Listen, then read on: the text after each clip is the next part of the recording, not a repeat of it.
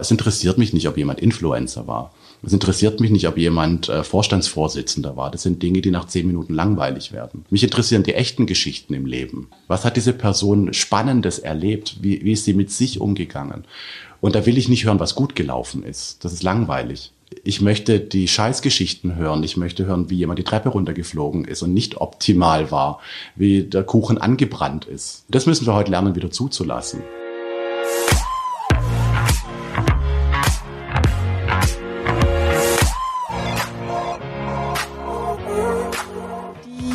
Zweite Folge von Inside. Herzlich willkommen, ich bin Mara und ich habe mir als kleine Fortsetzung zu der ersten Folge von diesem Podcast Gedanken gemacht, erneut über das Thema Mindset, über das Thema Businessaufbau, über die Themen des Vorankommens und des Besserwerdens generell weil ich, wie ich in der letzten Folge auch schon festgestellt habe, finde, dass wir viele Möglichkeiten haben, heutzutage uns inspirieren zu lassen, uns motivieren zu lassen, immer besser zu werden und ja, was eigenes zu starten, irgendwie sich vielleicht was eigenes aufzubauen. Ich habe heute mit Emir Ben Nauer darüber gesprochen, was erfolgreich sein eigentlich bedeutet und warum man erfolgreich sein möchte, warum man produktiv sein möchte und seine Zeit überhaupt mit produktiven Dingen nutzen möchte, beziehungsweise was Produktivität überhaupt genau bedeutet. Emir Benauer ist Diplompsychologe in Stuttgart und hat auch eine eigene Praxis. Und im Verlauf dieses Gespräches ging es später dann noch darum, auf welche Emotionen es beim Glück und Zufriedensein eigentlich ankommt. Das klingt alles ziemlich deep, aber ich fand es mega interessant. Und ich hoffe, dass ich jetzt die Neugier geweckt habe auf, wie ich finde, wirklich richtig spannende Themen und darauf manche Dinge einfach mal zu hinterfragen. Also viel Spaß beim Zuhören. Herr Benauer, wir befinden uns gerade in einem Ausnahmezustand. Menschen sind dazu aufgefordert, zu Hause zu bleiben, um den Virus nicht weiter zu verbreiten. Und im Internet kursieren jegliche Inhalte zu dem, wie man seine Zeit jetzt gerade effektiv nutzt. Warum ist es scheinbar nicht in Ordnung, stillzustehen und nichts zu machen und sich quasi dieser dem öffentlichen Stillleben anzupassen. Ich glaube, das sind zwei Dinge. Das eine ist erstmal ein generelles psychologisches Phänomen, dass wir mit Reizarmut äh, nicht gut zurechtkommen. Da gibt es ganz viele Experimente, ähm, teilweise auch an Soldaten, denen man eine Augenbinde gegeben hat, einen Schallschutz auf die Ohren und die auch nichts gerochen haben und die hatten Handschuhe an und die sind nach drei Tagen komplett durchgedreht. Also in echt äh, in einem psychotischen Zustand gefallen, haben halluziniert. Ähm, das ist bei uns jetzt im Moment gerade nicht ganz so extrem, aber letztendlich ist es dasselbe Kontinuum, derselbe Regler. Das heißt, die Leute waren in der in der Regel in der Rush-Hour ihres Lebens, ähm, äh, haben bei Bosch, Daimler, Porsche oder wo auch immer gearbeitet, ähm, hatten täglich ihre Meetings, haben ihre Kinder vor, vormittags weggebracht und hatten einen sehr hektischen Alltag. Und der wurde jetzt äh, sehr drastisch runtergefahren, so dass die zwar immer noch viel zu tun haben, aber jetzt in Relation zu dem davor es reizärmer geworden ist. Und diese Reizarmut führt dazu, dass wir mit der Wahrnehmung nicht mehr so oft im Außen sind, sondern anfangen, die Wahrnehmung nach innen zu richten. Und viele Menschen sind das einfach nicht gewöhnt. Es gibt eine Gruppe von Menschen, die das vorher schon gemacht hat, die vorher auch schon ein gutes Buch gelesen haben oder mit sich selbst Zeit verbracht haben. Die haben jetzt weniger Probleme. Die Menschen, die mit ihrer Wahrnehmung mehr im Außen waren, die leiden jetzt darunter, weil sie keine Technik haben, mit diesen inneren Impulsen oder Gefühlen oder Gedanken, die jetzt vielleicht verstärkter nach oben kommen, einfach umzugehen. Heißt das, dass man in einem Alltag, der sehr leistungsorientiert ist, ich sage mal in einem normalen Alltag außerhalb der Corona-Krise, dass man sich da gar nicht mit sich selber auseinandersetzt? Es ist, glaube ich, eine andere Form der, der Auseinandersetzung. Also ich muss mich natürlich mit mir auseinandersetzen als Führungskraft, als Sekretärin, als Mitarbeiterin. Äh, ich muss mich damit auseinandersetzen, wie wirke ich in einem Meeting, äh, wie kann ich eine Präsentation gestalten. Ähm, es sind aber eher Faktoren, die, sagen wir, eher sachlicher Natur sind oder wo ich mich mit anderen relativ leicht vergleichen kann emotionale Kontexte, innere Bedürfnisse, Charakterstrukturen äh, spielen da jetzt erstmal eine untergeordnete Rolle. Mhm. Bei der Selbstoptimierung geht es ja auch darum, sich mit sich selber auseinanderzusetzen. Man will quasi noch was auf seine Persönlichkeit draufpacken. Man will noch was, noch einen Skill dazu gewinnen. Und dafür muss man sich doch eigentlich auch mit sich selber auseinandersetzen, oder?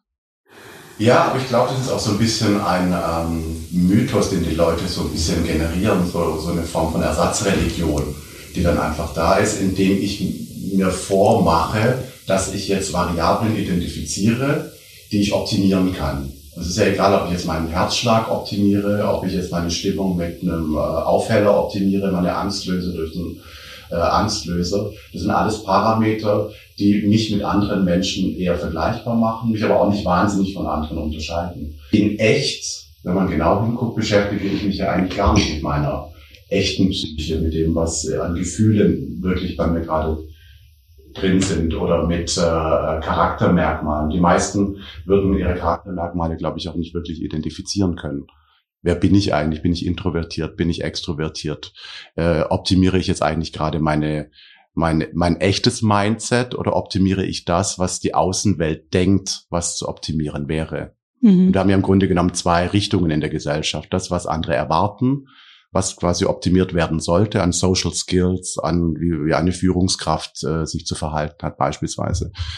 Und mhm. äh, wie wir uns eigentlich als Mensch optimieren sollten, unabhängig von Leistung und Effizienz. Mhm. Und es gibt ja gerade diesen Trend, zu meditieren, sich ja eben dadurch auch mit sich selber auseinanderzusetzen. Steht das im Kontrast zu dem, sich selbst zu optimieren oder gehört das mit dazu? Weil meditieren heißt ja auch genau das, mit sich selber auseinanderzusetzen. Meinen Sie, die Leute haben das quasi erkannt? Ich glaube, dass, dass sie den richtigen Riecher haben, also erkannt zu haben, ich muss mich mehr mit mir selber beschäftigen und ich muss auch wieder ein bisschen mehr an meine inneren Anteile rankommen. Und da gibt es zwei Gruppen von Menschen. Die einen, die äh, das Meditieren im Grunde genommen genauso betreiben, wie sie alles andere auch betreiben in diesem Optimierungswahn, indem sie entweder eine Kassette anhören, äh, ein YouTube-Video sich ähm, anhören und dann denken, wenn sie diese Techniken erlernt haben, einen besseren Zugang zu sich erlangt zu haben. Aber in echt haben sie eigentlich äh, versucht, sich zu entspannen oder haben versucht, äh, eine halbe Stunde mal an nichts zu denken. Nicht, dass es schlecht wäre, mhm. macht trotzdem alles Sinn. Aber die, die echte Auseinandersetzung bedeutet ja auch, dass ich mich mit schmerzhaften Anteilen auseinandersetze, dass ich mich mit Gedanken auseinandersetze, die mir vielleicht unangenehm sind. Mhm. Und in diesem Optimierungswahnsinn, äh, sage ich jetzt mal, ähm, kann ich das sehr gut verstecken. Ich kann das sehr gut verdrängen. Ich kann da Dinge tun, die nach außen hin alles äh, gut sind und die für Außenstehende so aussehen, als würde ich mich gerade mit mir selbst beschäftigen und mich optimieren. Mhm. In echt ist es aber auch ein Teil der Verdrängung. Es ist eine Kompensation. Genau. Auch. Ja, und echte Meditation ist ja wirklich eine, eine Reise nach innen, wenn man so möchte. Also das heißt, in der echten Meditation geht es darum, sich mit negativen Gedanken und Gefühlen auseinanderzusetzen. Mit Schwierigkeiten, mit Wunden, die man hat vielleicht auch. Ähm, da muss ich vielleicht so ein bisschen ähm, ausholen. Äh, wir haben unterschiedliche Instanzen in uns ähm, drin. Und ähm, es gibt Instanzen, die im Außen ganz gut funktionieren. Das ist das, was wir vielleicht so das Erwachsenen-Ich nennen. Das ist das, was sichtbar ist, wo ich auf der Sachebene Dinge ähm, äh, erklären kann oder mich zeigen kann.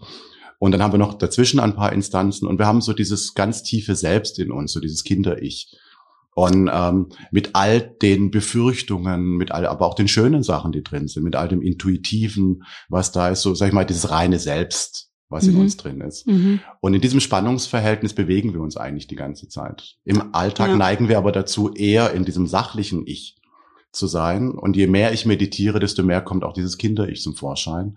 Das bedeutet aber auch, dass Dinge, die ich früher erlebt habe und verdrängt habe, wieder zum Vorschein kommen können. Dass unangenehme Gedanken zum Vorschein äh, kommen können. Bis hin zu auch moralisch äh, nicht politisch korrekten Gedanken, mhm. die ich sonst im Griff habe. Mhm. Irgendwie aufgrund vielleicht von Optimierung und was ich den ganzen Tag so sage, aber die ich für, vor mir selbst sogar verborgen halte. Und wenn man sie verdrängt hat in der Kindheit oder in der Jugend, dann war das vielleicht auch schon durch Selbstoptimierung. Also, dass man früher schon gesagt bekommen hat, wahrscheinlich auch, mhm.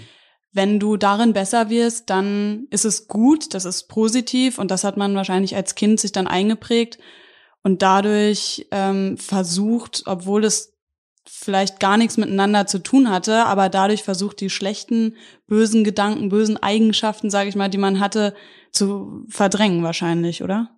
Ja, also das, was wir heute jetzt in diesem äh, in dieser Optimierung oder dieser Selbstoptimierung sehen, ist ein Großteil dessen, wie Eltern auch gerade ihre Kinder erziehen. Also wenn wir jetzt mal schauen, dass die, die Erziehung ist darauf abgerichtet, zum größten Teil, nicht bei allen, aber jetzt wenn man das mal so im Mittelwert anschaut, ähm, dass äh, Kinder Leistung erbringen, dass sie ihre Talente komplett ausbauen können, dass sie äh, Sprachen lernen, dass sie möglichst frühzeitig äh, Kompetenzen erwerben und das möglichst in Richtung 100 Prozent. Mhm. Und Eltern haben Angst, dass sie Potenziale nicht äh, erkennen an Kindern. Und Kinder bekommen natürlich genau diese Nachricht mit und äh, diese Information wird tief eingebrannt tu immer das Beste, hol alles aus dir raus äh, äh, äh, und äh, versuch keine Defizite zu haben. Das, der, der Nachteil an der ganzen Sache ist, dass Eltern ihren Kindern nicht mehr beibringen, mit Defiziten umzugehen, die wir alle haben. Jeder nicht mehr beibringen? Genau. War das früher anders? Ähm, ich glaube, dass das äh, früher auch hätte besser gemacht werden können, mhm. äh, auf eine gewisse Art und Weise.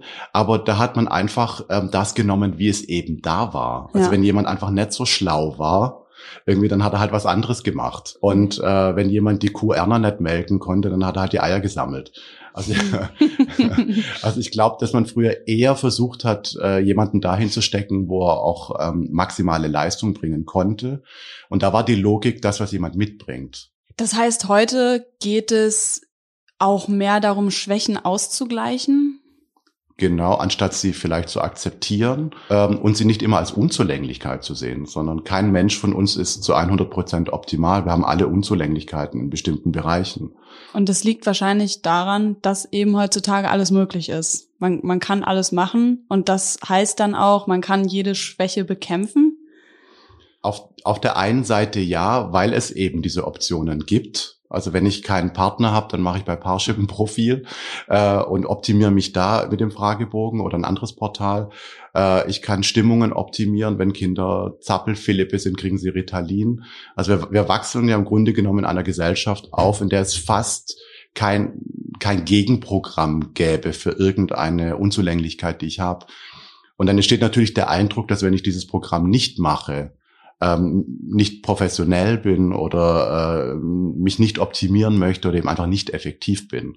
Das heißt, die Gesellschaft erwartet teilweise auch, dass ich diese Angebote eben nutze. Und in mhm. vielen Sachen ist es ja auch richtig. Wenn ich depressiv bin, sollte ich eine Psychotherapie machen. Wenn ich schwimmen kann, mein Schwimmkurs. Mhm. Äh, aber äh, das Ganze kann ich natürlich auch auf die Spitze treiben. Und die Frage ist, äh, muss ich mich wirklich bis zum letzten Molekül optimieren?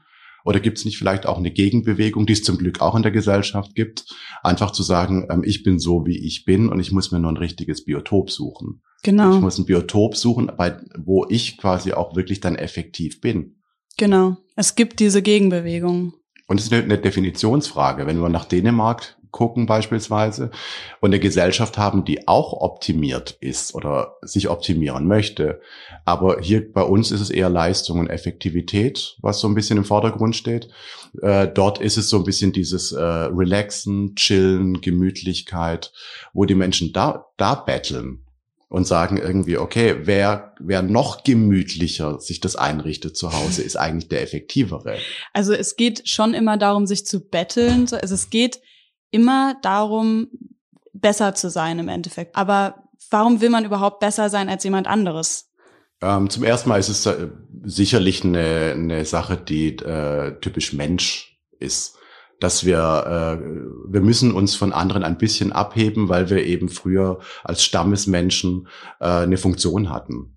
Und durch diese Konkurrenz und durch dieses Abheben von anderen Menschen konnte ich herausfinden, bin ich jetzt eher der Jägertyp, bin ich jetzt eher der, der die Decke näht, bin ich jetzt eher, ähm, also musste ich konkurrieren. Und die Konkurrenz zwingt ja auch, sag ich mal, die mich in der Rolle auch zu verbessern, sonst würde ich das alles nicht tun. Mhm. Also wenn der Jäger den anderen Jäger gesehen hat, der noch besser geschossen hat, hat auch er versucht, sich zu optimieren, was ja letztendlich der Sippe zugute kam. Nur heutzutage haben wir eben viel mehr Möglichkeiten, gut zu sein in einer Sache. Und es ist auch viel schwieriger herauszufinden, finde ich. Also man kann sich ja alles im Endeffekt selber beibringen. Man, man kann zu allem, was man irgendwie, woran man Interesse hat, kann man sich ein Tutorial angucken oder sonst was und das halt erlernen. Und da ist es dann nochmal schwieriger, erstmal auszuwählen, worin will ich überhaupt gut werden? Und dann aber auch zu hinterfragen, warum will ich überhaupt gut werden in der einen Sache? Also wahrscheinlich kann ich mir vorstellen, hängt es auch davon ab, mit welcher Tätigkeit will ich mich identifizieren, ähm, in der ich dann gut werden will, oder? Einmal das. Und wir haben ja jetzt so ein bisschen das Problem, Wobei es ja etwas Gutes ist. Also Gesellschaften entwickeln sich ja auch. Und wir sind ja jetzt in einem Entwicklungsstand, in dem äh, wir relativ ähnlich sind. Vielleicht ist nicht überall in ganz Deutschland, aber wenn man jetzt mal so die Großstädte sich anschaut und das mal so über den Mittelwert äh, sieht, ähm, sind wir alle recht ähnlich gebildet. Es ist äh, finanziell bei allen relativ gut. Äh, ähm, das Elternhaus ist in der Regel auch gebildet. Wir haben Zugang zu allem ähm, so wie Sie es gesagt haben. Und alle haben ähnliche Ausgangsvoraussetzungen.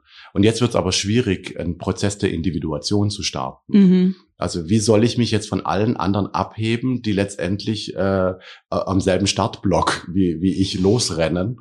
Und ähm, damit sind wir natürlich irgendwann mal oben an der Spitze angelangt von der Pyramide, wo es ähm, entweder noch extremer werden muss, die das, Bedürfnispyramide. Das ist das eine, also wo wir sagen, wir haben jetzt genug zu essen, mhm. äh, wir haben ein Dach über dem Kopf, äh, wir haben einen gewissen sozialen Status erlangt. Und der nächste Schritt wäre ja sowas wie Selbstfindung, äh, Individualität, äh, bis hin dann am Schluss die Selbsterleuchtung. Und ähm, auf, da wird die Luft einfach dünner. Und was mache ich denn dann? Und jetzt gibt's die eine Gruppe, die versucht, höher, schneller weiterzumachen. Die, die befinden sich in einem enormen Konkurrenzdruck zu den anderen, weil da muss man sich wirklich was einfallen lassen, um das zu machen. Oder das ist so die, die Gegenbewegung, die wirklich versucht, eine Reise nach innen zu machen. Also wir haben ja nicht umsonst eine Achtsamkeitswelle gehabt so in den letzten Jahren. So dieses irgendwie, konzentrier dich auf den Moment, konzentrier dich mal auf dich, konzentrier dich mal auf das, was du wirklich in echt magst. Nicht das, was du denkst, was du magst, sondern was mhm. willst du eigentlich in echt? Und da kann ich noch wahnsinnig viel rausholen, weil letztendlich unterscheiden wir uns von anderen aufgrund unseres Charakters und unserer Persönlichkeit. Und das Blöde ist, da machen wir aber zu wenig weil wir eher äh, äußere Faktoren nehmen, wie Leistung, Effizienz, Noten, Karriere. Und da ist der Vergleich natürlich schwierig, weil die meisten machen Karriere und sind in der Leistung sehr gut. Aber woran liegt das denn, dass wir von Natur aus scheinbar eher nach außen schauen und uns vergleichen und weniger nach innen schauen und gucken, was wir wirklich wollen? Weil es muss doch eigentlich offensichtlich sein, dass man eher das macht, was man auch aus dem ganz tiefen Inneren heraus wirklich will ich sag's mal verhaltenstherapeutisch, wir haben es nicht gelernt. Also um da, das ist ja eine, eine Fähigkeit, also man nennt das Introspektion jetzt in der Psychologie, also die Fähigkeit nach innen zu schauen und in echt sein Erleben wahrzunehmen. So, das ist jetzt nicht ein esoterischer Vorgang, sondern das ist ja ein technischer Vorgang. Also wie tue ich das wirklich in echt? Und ähm, dazu brauche ich ein Elternhaus, was vielleicht genau diese Fragen gestellt hat zu sagen, also eine Mutter oder ein Vater, die sagen, du, ich habe das Gefühl, das ist nicht das, was du wirklich willst, sondern was magst du eigentlich jetzt in echt? Mhm. Oder magst du das gerade nur, weil deine Schwester es gerade mag? In der Schule geht es auch eher darum, ähm, äh, auch diese Effektivitätsgeschichte, Leistung zu erbringen, gute Noten zu schreiben. Es geht jetzt weniger darum zu sagen, äh, schreib doch mal das auf, was du in echt denkst, was deine Meinung ist, mal unabhängig davon, ob es jetzt vielleicht blöd formuliert ist oder vielleicht auch schräg ist. Ja. Sag doch mal in echt, was Sache ist. Ich stelle es mir verdammt schwierig vor, zu verstehen oder einzusehen, dass man irgendwas eigentlich gar nicht wirklich will, sondern es nur eingeprägt bekommen hat von den Eltern oder von der Schule. Weil man hat ja über die Zeit wahrscheinlich sich schon damit identifiziert und gesagt, okay, das, das bin ich jetzt, die Tätigkeit könnte zu mir passen oder äh, wenn das zu mir passt, dann bin ich ein besserer Mensch. Und man hat ja wahrscheinlich schon angefangen, ja, sich darüber zu identifizieren und zu sagen, da will ich wirklich drin besser werden. Wie schwierig muss es da bitte sein, davon loszulassen und dann zuzugeben, nee, das ist es nicht und ich bin eigentlich jetzt eine Zeit lang in eine falsche Richtung gelaufen, weil ich eine Vorgabe von anderen Menschen bekommen habe. Ähm, Im Laufe unserer Entwicklung starten wir mit dem Kinder-Ich. Also da sind wir pur, da sind wir ganz rein und impulsgesteuert. Und da, da kann unser Körper das noch. Der gibt diese Impulse vor und die sind echt, also die können, sind nicht verfälscht. Äh, Im Laufe unserer Entwicklung kommen Elternstimmen hinzu, ähm, was die Nachbarn sagen, ähm, was die Schule sagt, was Medien äh, von sich geben. Das wäre dann in der Summe so das Eltern-Ich, was sich dann ausbildet. Und das sind sogenannte Introjekte. Das heißt, es sind verinnerlichte Stimmen, die in mir immer noch aktiv sind. Mhm. Also wenn wir jetzt zum Beispiel die Augen schließen, dann hören wir genau, wie unsere Mutter bestimmte Dinge sagt. Oder Leute, die wir als Vorbild erachten, die haben wir im Kopf als Stimme. Und äh, jetzt ist es schwierig. Wenn ich etwas möchte, ist es diese Stimme in mir, sind es diese verschiedenen Introjekte, die ich im Laufe meines Lebens erworben habe, die es aus mir sprechen. Oder habe ich es mir irgendwie bewahrt, noch diesen Zugang zu diesem puren kleinen Jungen oder dem kleinen Mädchen damals, was äh, diese Impulse aussendet. Und das unterscheidet Menschen. Das ist eine, eine, eine Fähigkeit. Manche haben das, manche haben es weniger. Und in der Therapie geht es genau darum, also das wieder freizulegen und zu erkennen, was sind eigentlich Introjekte in mir und was möchte ich eigentlich in echt. Können Sie ganz kurz skizzieren, wie man das macht, also ganz zusammengefasst, ähm, wie man diesen Zugang wieder zu sich selber legt, zu diesem puren Kind, zu dem puren Ich? Äh, es gibt verschiedene ähm, Techniken, natürlich auch je nach Schule und je nach Psychotherapiedisziplin. Ähm, eine Technik ist sehr nah an der Neurologie dran. Wir wissen ja schon lange, dass wir äh, mit, mit uns selbst sprechen die ganze Zeit. Das heißt, diese unterschiedlichen Anteile, Erwachsenen, ich, Eltern, ich, Kinder, ich und sicherlich noch viele andere Anteile, sind innen in einem permanenten Dialog. Das nehmen wir vielleicht als Gedanken wahr oder wenn wir so Gedanken versunken sind, hören wir auch manchmal, wie wir mit uns selber sprechen, mhm. weil wir gerade ein Problem lösen. Und eins der Ziele ist es, äh, diesen inneren Dialog sichtbar zu machen, so dass während sie Dinge aussprechen, merken, dass das nicht sie waren, der das gerade gesagt hat. Also am besten alles sagen, was man denkt ist eine gute Technik. ähm, dieses Lautsprechen zu Hause und dabei aber den Standpunkt ähm, zu verändern. Und äh, zu sagen irgendwie, okay, was denkst du jetzt mal, wenn du ganz spontan über was nachdenkst? Und wenn du dich mal daneben stellst und dir selbst zuhörst, was du gerade gesagt hast, wie fühlt sich denn das an, was du gerade gesagt hast? Und oft entsteht dann so ein Gegenstandpunkt, der aber auch ein Teil von ihnen ist. Okay. Und wenn Sie da so eine Zwiebelschale nach der anderen lösen, ist die Hoffnung, dass man sehr nah ans Kinder-Ich irgendwann mal rankommt und die Frage stellt, wenn du mal den, das alles weglässt, was möchtest du eigentlich in echt? Mal so ganz tief drunter. Und dann merken wir, das erlebe ich in der Therapie ganz häufig, dass wir uns sogar vor uns selbst nicht trauen, Dinge äh, auszusprechen oder Dinge zu fühlen. Ja, aber vielleicht auch, weil sie unrealistisch erscheinen weil wir denken, das ist ein zu hohes Ziel. Und dann würde ja dieser Teufelskreis wieder losgehen, dass man anfängt, sich in dieser Mühle von Selbstoptimierung zu bewegen, weil man ja quasi rausgefunden hat, was möchte ich eigentlich wirklich und wenn das unrealistisch erscheint und man aber weiß, dass das der große Wunsch ist, dann hat man Angst vor der Enttäuschung, kann ich mir vorstellen. Das stimmt. Das ist immer abhängig von dem, was ich äh, an Bewältigungsstrategien in meinem Erwachsenen-Ich habe wenn ich äh, ins Kinder-Ich reinhöre und ich gebe mir die Erlaubnis, mal wirklich äh, äh, ganz tief reinzukommen, dann komme ich natürlich an irrationale Anteile, völlig überzogene Fantasien oder äh, äh, se selbstüberschätzende Gedanken. Die sind aber wichtig, weil wir Menschen irrational sind. Das haben wir so ein bisschen vergessen. Wir müssen in der Lage sein, ähm, Dinge in der Fantasie zuzulassen. Wenn ich die aber einfach nur so lasse, dann kann es sein, dass ich in so eine Wahngeschichte reinkomme und äh, denke, dass ich wirklich alles umsetzen kann. Ähm, wenn ich einen Erwachsenen ich habe, was erkennt, dass das nur eine Fantasie ist und dass das ein Wunsch ist, eine Sehnsucht in mir und ich mir die Frage stelle, wie kann ich vielleicht so nah wie möglich da dran kommen? Und muss es ein Optimierungsprozess sein? Kann es nicht vielleicht auch ein Akzeptanzprozess sein? Kann es nicht vielleicht auch ein Prozess sein, in dem ich äh, äh eine Entwicklung starte? Und äh, mal sag ich, leg mal einen Keim und schau mal, wo, wo, wo sich der hin entwickelt, aber in meiner Geschwindigkeit. Mhm. Ohne dass ich jetzt von außen quasi einen Booster dran setzen muss und in einem Jahr Millionär sein muss oder Model sein muss oder was auch immer. Mhm. Okay. Wenn man sich mit sich selber auseinandersetzt und dann, weil Sie gerade gesagt haben, man hat Angst davor, was dann passieren kann, wenn man checkt, was eigentlich die wirklich tieferen Wünsche sind, dann kann das ja aber wieder zu einem neuen Ziel werden. Also das kann ja dann wiederum unter Druck setzen.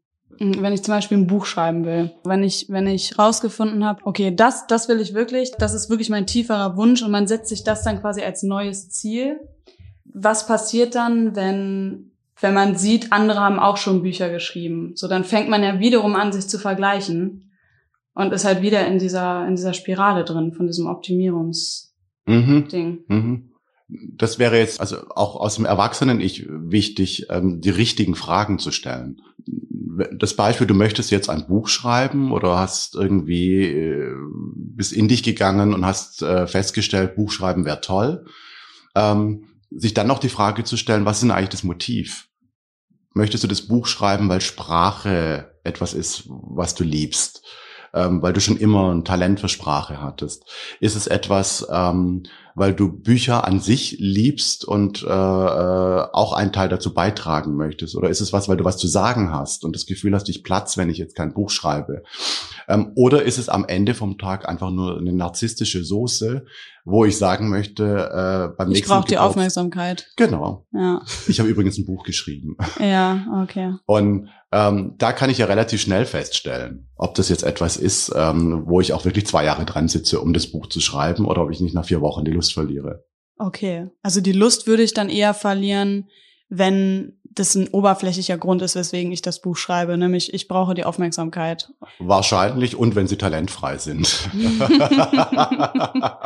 also was man ja bei vielen Menschen gerade äh, mitbekommt, ist im Rahmen dieser Selbstüberschätzung, weil einfach vieles möglich ist, weil sie können heute ähm, in, in, ge gewollt in einer halben Stunde eine Internetseite machen, sie können ein Geschäft anmelden, sie können so viele Sachen ganz schnell machen ohne zu realisieren, welche ähm, Fähigkeiten sie eigentlich dazu brauchen.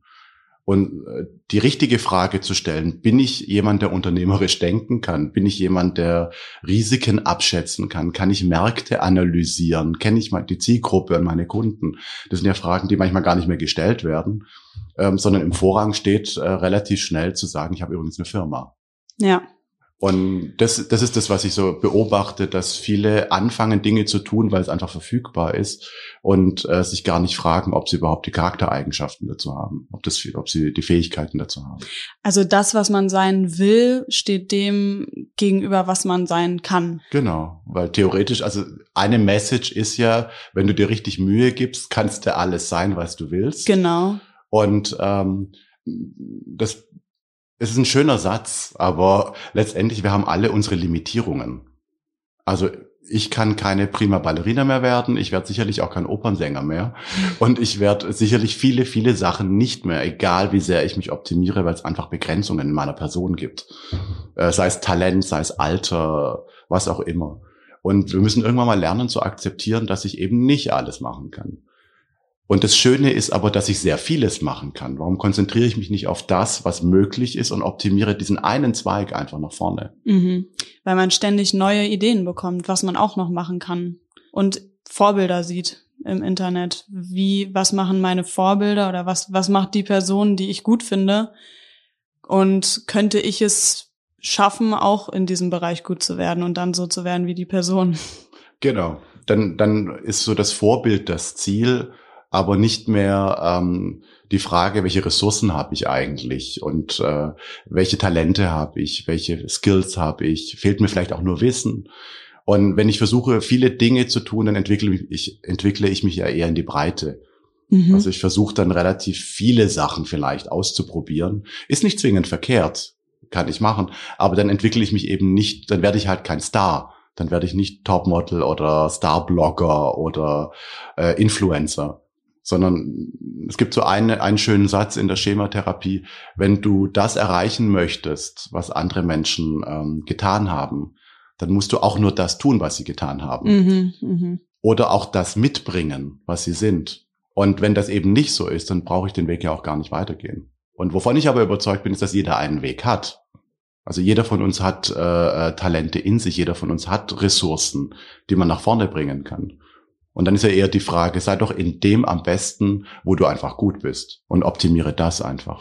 Ja, aber auch lass dich nicht von der Angst, dieses Ziel, was man hat oder diesen Wunsch zu erfüllen, ähm, lass dich davon nicht ablenken oder lass dich nicht davon runterziehen, dass du Angst hast, ein Ziel nicht zu erreichen. Das finde ich schwierig. Wie schafft man das, zu sagen, ich gehe jetzt den Weg und habe Vertrauen darin, dass es klappt und dass ich irgendwann da lande, wo ich mal hin möchte, aber ohne eine Angst, dass es eben nicht klappen könnte. Die Angst kommt, weil ich äh, ja nur diese Variablen mir anschaue. Also ich, wenn ich den Satz habe, wenn du nicht erfolgreich im Leben bist, bist du kein guter Mensch, oder dann hast du es einfach nicht geschafft. Wenn du nicht in einer Sache so talentiert bist, dass andere Menschen dich bewundern für das, was du bist, dann hast du es auch nicht gepackt. Und ähm, das Problem ist, dass wir die echten Werte, also was macht ein Mensch eigentlich aus, vergessen haben. Und es gibt so in der Psychologie zum Glück eine Bewegung, die versucht da so ein bisschen rein zu grätschen. Und das ist auch das, was wir in der Corona-Zeit jetzt ähm, ein bisschen mitbekommen. Es gibt die eine Gruppe, die sehr effizient die Regeln umsetzt, die effizient einkauft, die zu Hause effizient ihre Kinder beschult und ähm, all diese Dinge tun und äh, versucht äh, äh quasi der, der beste Corona-Quarantäne-Mensch zu werden. Und es gibt äh, die andere Gruppe, bei denen menschliche Werte plötzlich im Vordergrund stehen. Also das, was ist Dankbarkeit, Demut oder Güte und Barmherzigkeit? Das sind alles so Werte, die wir gar nicht mehr benutzen, die aber uns als Menschen eigentlich ausmachen. Also wer macht sich Gedanken mal, äh, gibt es zum Glück ganz viele, aber es gibt halt eben auch die Gegengruppe. Aber die Gruppe, die jetzt beispielsweise äh, mehr Chili zu Hause kocht und das dann einfach in der Nachbarschaft verteilt, mhm die gibt es, aber zu wenig. Mhm. Gegenpart sind die Leute, die Hamsterkäufe machen und es den anderen wegfressen. Mhm. Ähm, äh, sich zu überlegen, ob ich in der Zeit nicht vielleicht in echt eine Reise nach innen mache und mir überlege, wie kann ich anderen Menschen was Gutes tun? Wie kann ich äh, in der Gesellschaft fruchtbar sein? Und da darf ich mich optimieren und da darf ich mich von anderen abheben. Und äh, wenn ich da eine Berufung drin sehe, das ist ein Feld, wo ich immer glänze als Mensch. Also wo ich immer, wo es um Bindung geht, um Nachbarschaft, um Freundschaft, um Gesellschaft.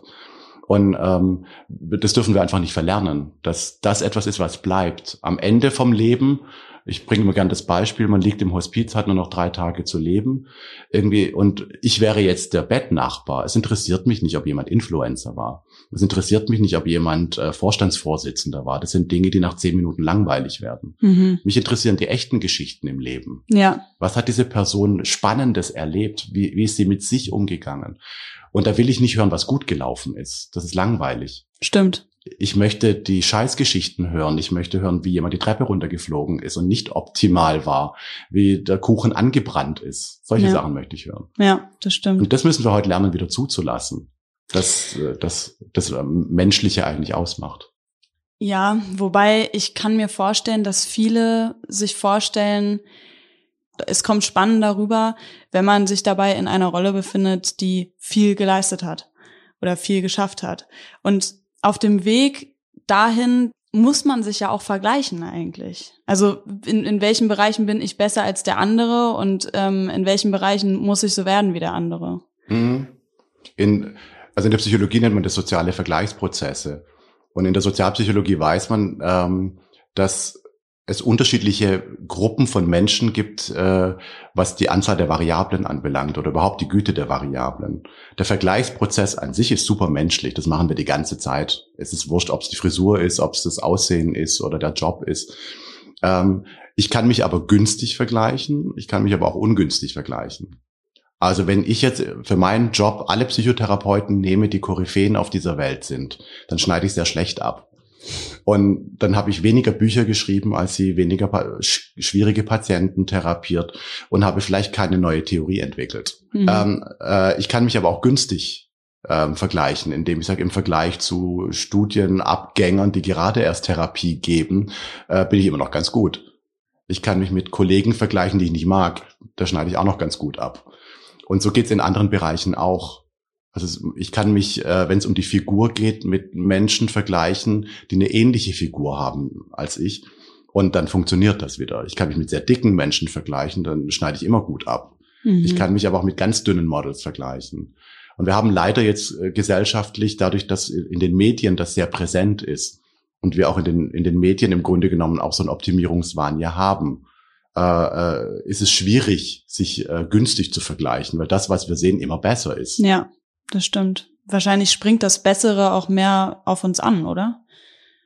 Was ja erstmal gut ist, äh, im Sinne von ein Ziel zu haben. Also wenn jemand einfach nur für sich sagt, ach scheiße, ich bin mit meiner Figur jetzt nicht so wahnsinnig zufrieden und ich würde gern so ein bisschen abnehmen, dann ist es ja ein, ein guter Weg. Mhm. Ähm, mündet aber vielleicht auch darin äh, zu sagen, ich muss zum Schönheitschirurgen gehen, mich komplett optimieren lassen. Ähm, dann wäre es ein ungünstiger Weg. Mhm. Okay. Und äh, äh, die, die, diese Vorstellung, ich bin ein besserer Mensch, wenn ich aussehe wie oder wenn ich so dünn bin wie oder wenn ich die Frisur habe wie, das stimmt ja leider nicht. Ich bin dann ein besserer Mensch, wenn ich das innerlich auch ausstrahlen kann. Ja. Ähm, meine These ist, entweder man ist dann zufrieden, wenn man immer alle Ziele erreicht und alle Erwartungen erfüllt, die man sich gesetzt, gesetzt hat, oder man ist damit im Reinen, dass man so gut ist, wie man ist. Also man ist damit im Reinen, dass man sich nicht verbessern muss, um zufrieden zu sein. Ähm, ist wahrscheinlich beides schwierig. ähm, das Wesen von Zielerreichung ist ja leider, dass wenn ich äh, Ziele erreicht habe, gleich 20 neue habe. Und ähm, deswegen werde ich die Erlösung nie darin finden, äh, äh, mir zu sagen, wenn ich 100 Prozent meiner Ziele erfüllt habe, bin ich ein glücklicher und zufriedener Mensch Genauso verkehrt wäre es zu sagen, ich bin ein zielloser Mensch und äh, begnüge mich mit dem, was da ist und akzeptiere, was ähm, da ist und entwickle mich eben nicht mehr. Dann habe ich auch Stillstand. Mhm. Sondern die Frage ist ja, äh, wie kann ich nicht ein Ziel so formulieren, dass es erreichbar ist und dass es auch was mit mir zu tun hat. Also mhm. weg von vielleicht Äußerlichkeiten, weg von Effektivität und Leistungsdenken oder von Schönheitsaspekten, sondern ähm, ich kann meinen Charakter ähm, weiterentwickeln. Ich kann bestimmte ähm, Interessensgebiete vertiefen als Ziel. Ich kann äh, zwischenmenschliche Kontakte vertiefen. Ich kann mein gesellschaftliches Ansehen verbessern. Also es gibt ja viele Dinge, von denen wir in der Psychologie wissen, die Zufriedenheit generieren. Wir wissen aber ganz genau, dass so Sachen wie ähm, Attraktivität oder wie ähm, das Gehalt Unzufriedenheit minimieren, aber niemals Zufriedenheit generieren. Das ist ein Unterschied, den wir im Kopf oft nicht haben. Also Zufriedenheit ist nicht die Abwesenheit von Unzufriedenheit. Das sind okay. zwei unterschiedliche Sachen. Also man kann auch zufrieden sein, wenn man ab und an unzufrieden ist.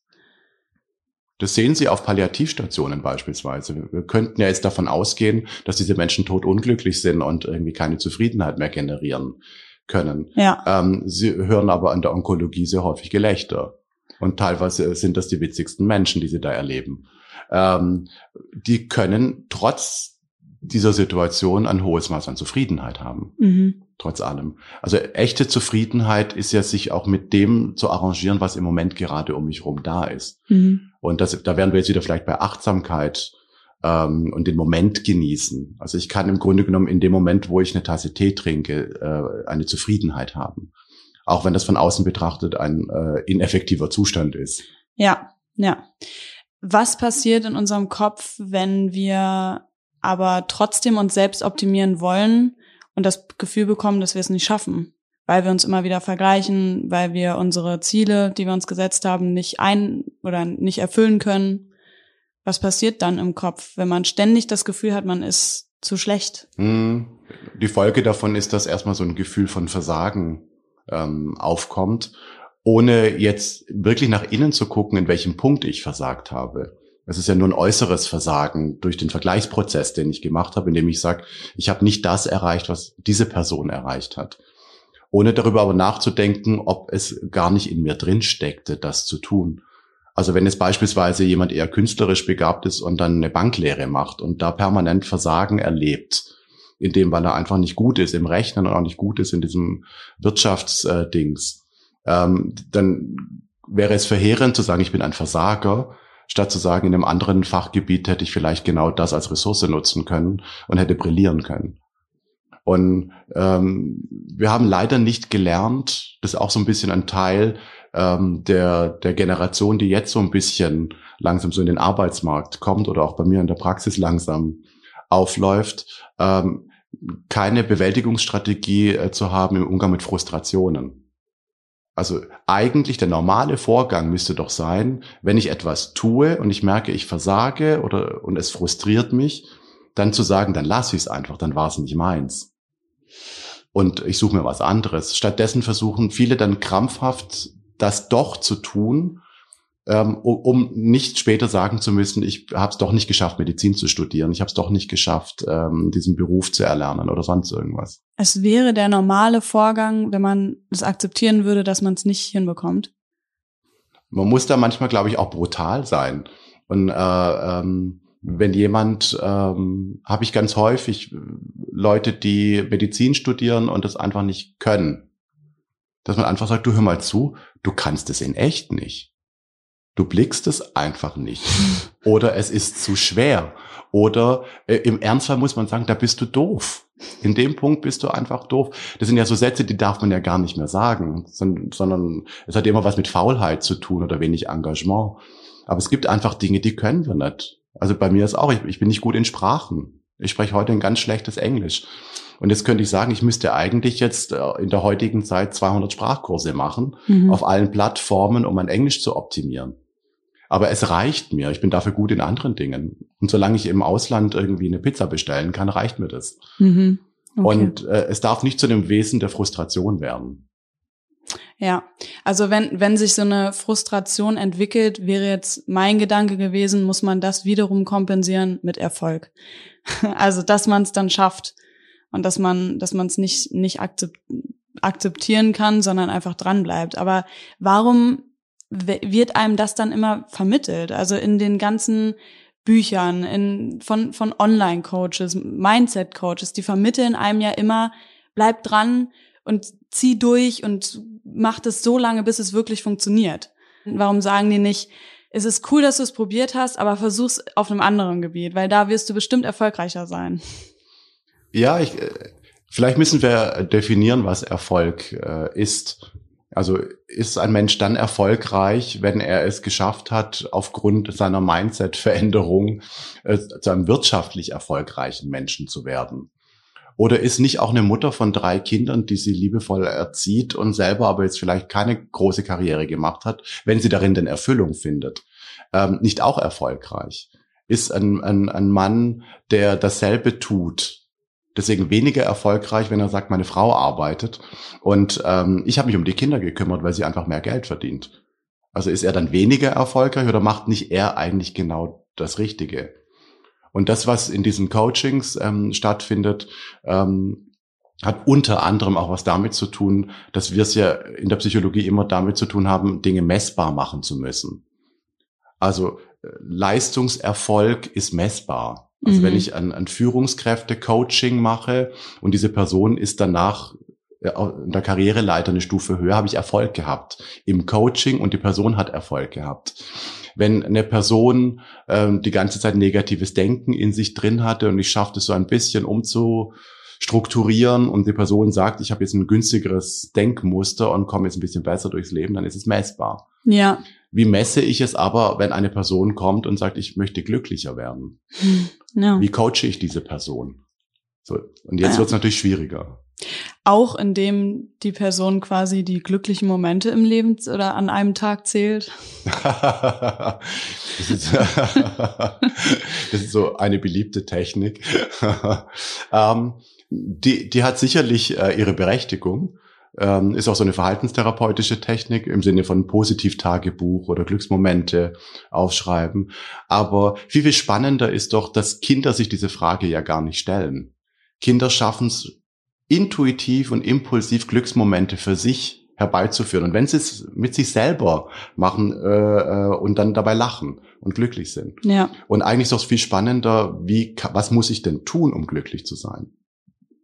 Und was bedeutet überhaupt Glück? Also das Glücksempfinden ist ja eine Kompetenz. Viele Menschen schaffen es gar nicht ähm, herauszufinden, was der Unterschied ist zwischen Freude, zwischen äh, Glück, zwischen Liebe, zwischen Lust. Das sind alles so Empfindungen, die so ein bisschen in die ähnliche Richtung gehen. Wann ist es Euphorie? Wann sind es vielleicht andere Emotionen? Und wenn wir das nicht gelernt haben, was, was Glück eigentlich für mich ganz individuell bedeutet und wie, wie operationalisiere ich das? Also wie tue ich Teilziele definieren, um an dieses Glück heranzukommen? Mhm. Und vor allem noch, da kommt jetzt diese Übung wieder äh, ins Spiel. Woran würde ich es denn erkennen, dass gerade ein Glücksmoment stattfindet?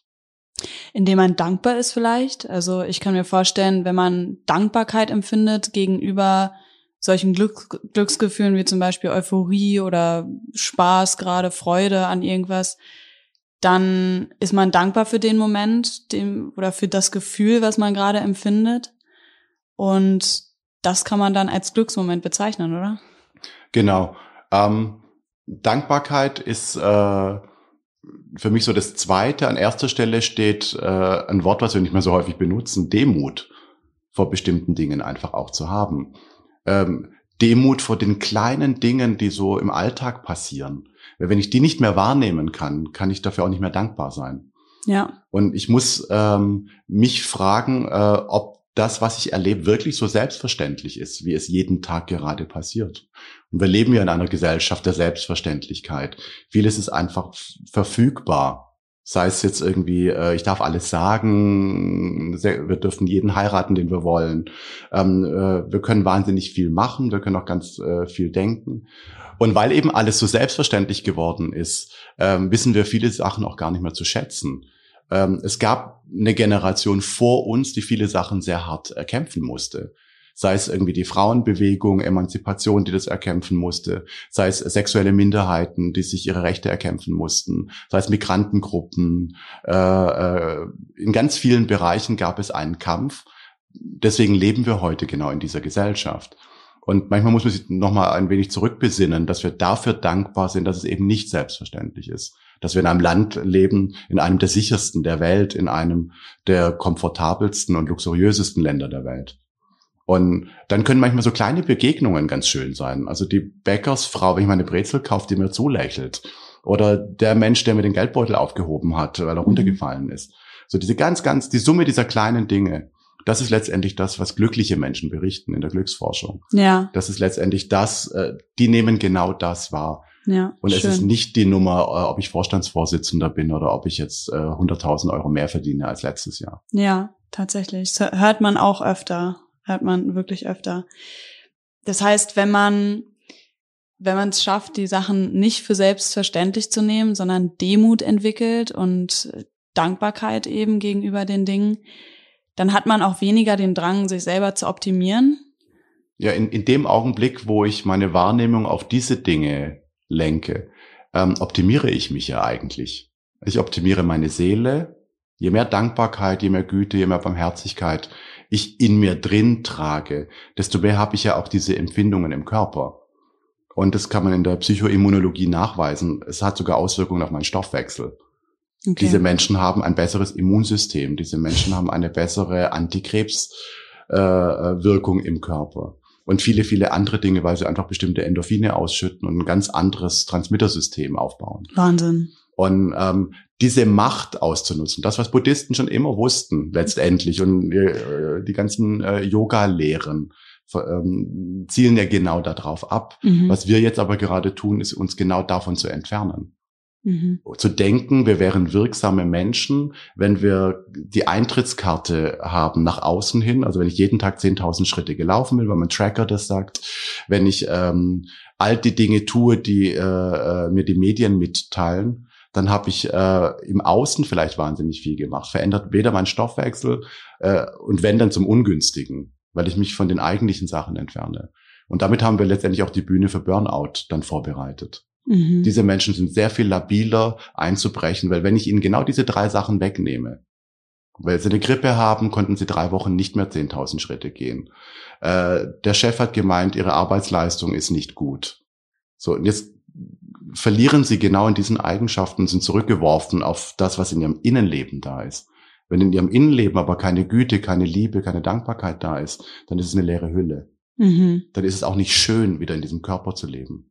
Also wenn Güte, Liebe und Dankbarkeit innen drinne ist, dann hat man weniger das Bedürfnis, sich selber zu optimieren und ist einfach dankbarer für kleine Momente und, und braucht es quasi nicht mehr?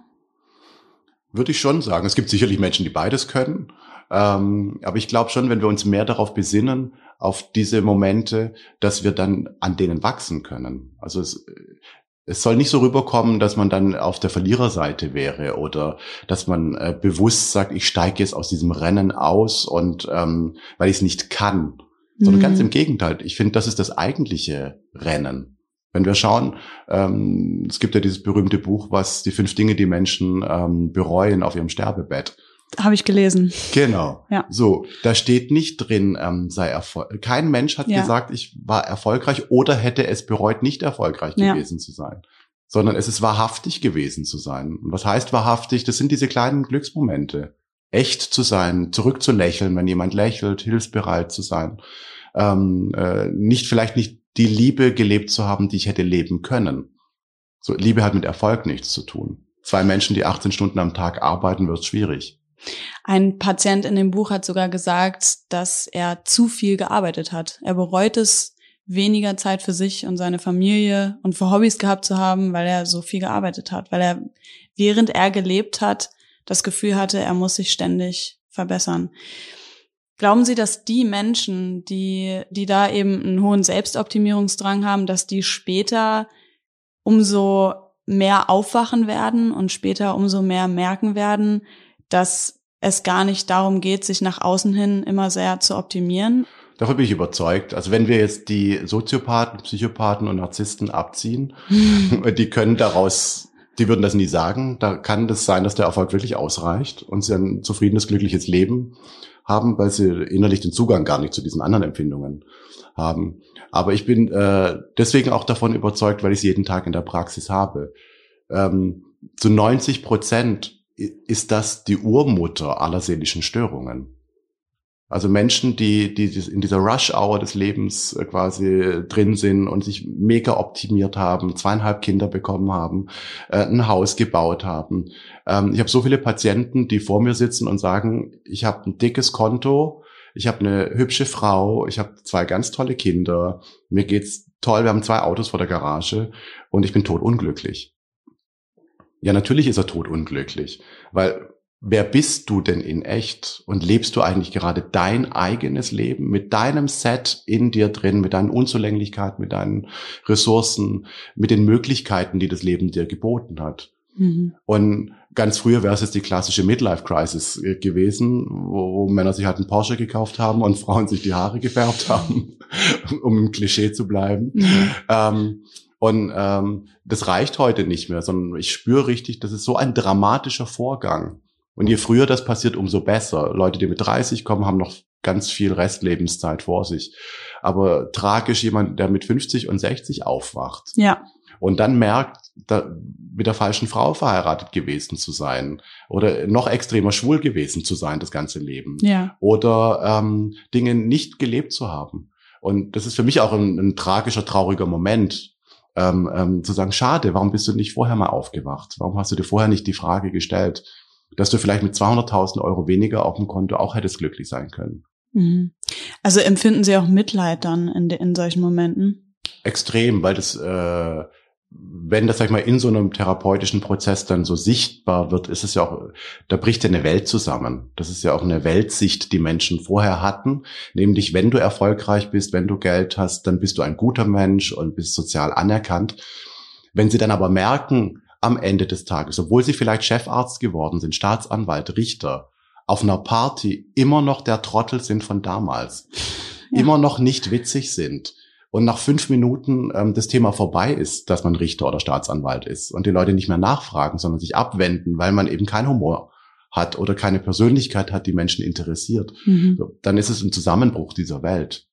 Und dann merkt man, dass diese, diese Annahmen, die ich vielleicht vorher hatte, gar nicht stimmen.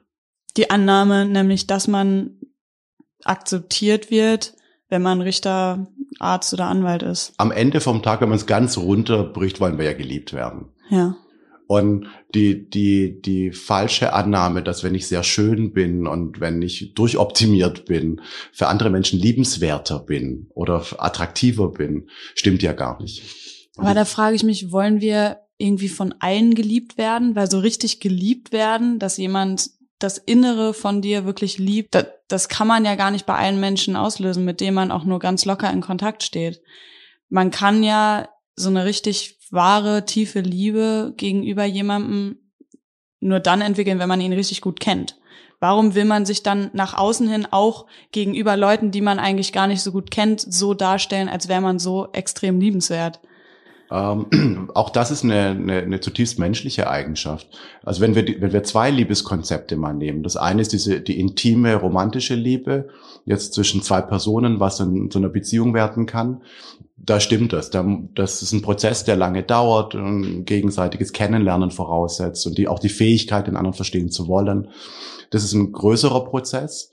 Aber wenn wir das nehmen, was wir vorher gesagt haben. Und ich wäre jetzt ein Mensch, der diese kleinen Glücksmomente nimmt, der in sich Güte und Dankbarkeit ähm, drin hat, dann strahlen wir das ja irgendwann mal aus. Und dann nehmen andere Menschen das auch sofort wahr. Mhm. Wir werden zu angenehmeren Menschen. Wir werden zu Menschen, ähm, wo andere sich gerne dazustellen. Wir werden zu Menschen, wenn man auf einer Party ist, ähm, die die größere Traube um sich rum haben, weil sie einfach, um es vielleicht ein bisschen esoterisch zu sagen, ein Licht ausstrahlen, mhm. das einfach schön ist. Mhm. Mhm. So. Und letztendlich, das ist das, was wir alle wollen. Eigentlich wollen wir von innen heraus schön sein, wissen manchmal aber gar nicht, wie wir dieses innere Leuchten hinbekommen weswegen wir dieses äußere Leuchten dann manchmal brauchen. Dann knipsen wir halt den äußeren Scheinwerfer an und versuchen mit diesem Optimierungsprozess den zu polieren. Ja. Und haben verlernt, dass der innere Prozess sehr viel, der ist natürlich anstrengender. Das kann ich nicht von heute auf morgen machen. Ja. Ich kann in vier Wochen abnehmen. Jetzt das innere Leuchten hinzubekommen, ist ein längerer Prozess. Also im Endeffekt, wenn wir das äußere Leuchten hinbekommen wollen, müssen wir aufhören, an dem äußeren Leuchten auch zu polieren, sondern am inneren polieren. Genau. Ja. Und dann hätten wir sehr, sehr viele seelische Störungen schon mal halbiert, die, okay. die an dem Thema dranhängen. Ähm, wir hätten sehr viel weniger Probleme, wenn es ums gesellschaftliche Miteinander gehen würde. Wenn jeder versucht, dieses Leuchten irgendwie zu haben und nicht nur zu gucken, was der andere hat oder nicht hat, irgendwie dann machen, machen wir es uns sehr viel einfacher. Und in unserer eigenen Biografie machen wir es uns einfacher. Wir kommen viel leichter mit Schicksalsschlägen zurecht. Wir kommen viel leichter mit dem Altern zurecht, mit dem äh, Sterben, mit dem Tod, mit den ganzen Irrungen und Wirrungen des Lebens, wenn ich dieses Leuchten einfach habe. Weil das ist das, was uns vor den meisten Dingen schützt. Mhm. Dass wir eben nicht zusammenbrechen. Mhm. Und äh, es gibt keinen Menschen auf der Welt, der eben nicht durch seine Biografie muss. Jeder von uns wird Schicksalsschläge haben. Ja. Jeder von uns muss Scheiße fressen. Ja. Ähm, das heißt, die jetzige Zeit ist ja eigentlich auch dafür gemacht, Corona. Man kann, man hat die Zeit, es ist nach außen hin Stillstand, deswegen kann man doch auch mal nach innen schauen und ähm, quasi einen inneren Stillstand auslösen, um sich zu reflektieren. Haben Sie so ein paar Tipps oder, oder einen bestimmten Tipp, um sich das auch zu trauen? Ähm, ich würde es zweigleisig sehen. Das eine ist so die innere Reise, die manche Menschen jetzt unfreiwillig auch so ein bisschen antreten und vielleicht diese einfach sehr bewusst mal wahrzunehmen. Also mal bewusst zu sagen, okay, dann setze ich mich mal an den Tisch und schreibe einfach ein Tagebuch und guck, was da gerade hochkommt. Und beschäftige mich in echt mit den Dingen, versuche es nicht durch Fensterputzen wegzudrücken. Ähm, äh, versuche mir die Frage zu stellen, was eine bessere Version von mir sein könnte und wie der Weg dahin aussehen könnte, ohne dass es jetzt um Äußerlichkeiten geht, mhm. sondern wie kann ich einen inneren Reifeprozess ähm, starten. Ja. Und das sind ja auch so einfache Fragen. Ist der Mann, mit dem ich gerade zusammenlebe oder die Frau wirklich, kann ich am Ende sagen, das war wahrhafte Liebe? Ähm, lebe ich ein wahrhaftes Leben? Mhm. Ähm, das wäre für mich so der innere Prozess. Und was ich extrem wichtig finde, ist, was kann ich für andere tun? Ja. Wenn ich, man darf nicht vergessen, wir sind wahnsinnig privilegiert. Also die Situation in Deutschland ist privilegiert. Äh, den meisten Menschen geht es trotz der Krise sehr, sehr gut. Und diese Frage, irgendwie kann ich etwas tun äh, für die Menschen, denen es halt jetzt auch in der Krise gar nicht so gut geht. Man darf, darf nicht vergessen, im, im, Moment verlieren Mütter Kinder, Kinder verlieren Eltern. Also es passiert ein dramatischer Vorgang, auch wenn die Zahlen bei uns noch nicht so hoch sind. Aber es passiert ja gerade etwas. Und ich kann es nicht so tun, äh, als würde das nicht passieren, nur weil ich in meinem sicheren Zuhause bin. Sondern da passiert gesellschaftlich gerade etwas.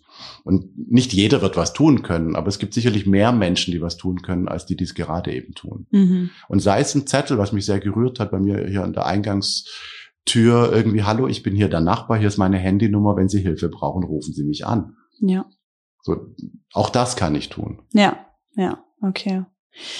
Sehr spannend. Also das ist quasi ja eine, eine kleine Aufforderung, sich ein bisschen mit sich selber mehr auseinanderzusetzen, weil jetzt gerade hat man die Zeit ähm, und eben nicht das Gefühl zu haben, ich muss mich vorbereiten auf die Zeit, wenn es wieder weitergeht, oder? Ja, vor allem äh, neben der Krise ist es ja auch ein Glücksgriff. Also wie viele Menschen hätten jetzt diese Wochen ähm, gehabt, also Pause von der Firma, Pause von der Arbeit, ja. auch wenn es unfreiwillig ist und wenn es nachteilig ist wegen Kurzarbeit oder anderen Dingen.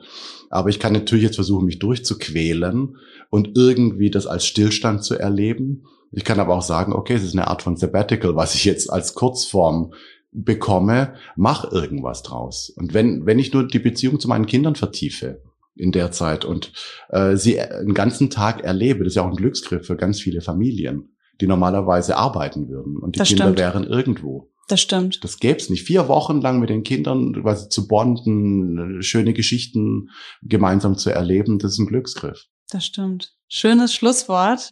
Lassen wir mal so stehen. Und ich hoffe, das inspiriert die Menschen auch ein bisschen. Und vielen Dank für das Interview. Sehr gerne. Danke.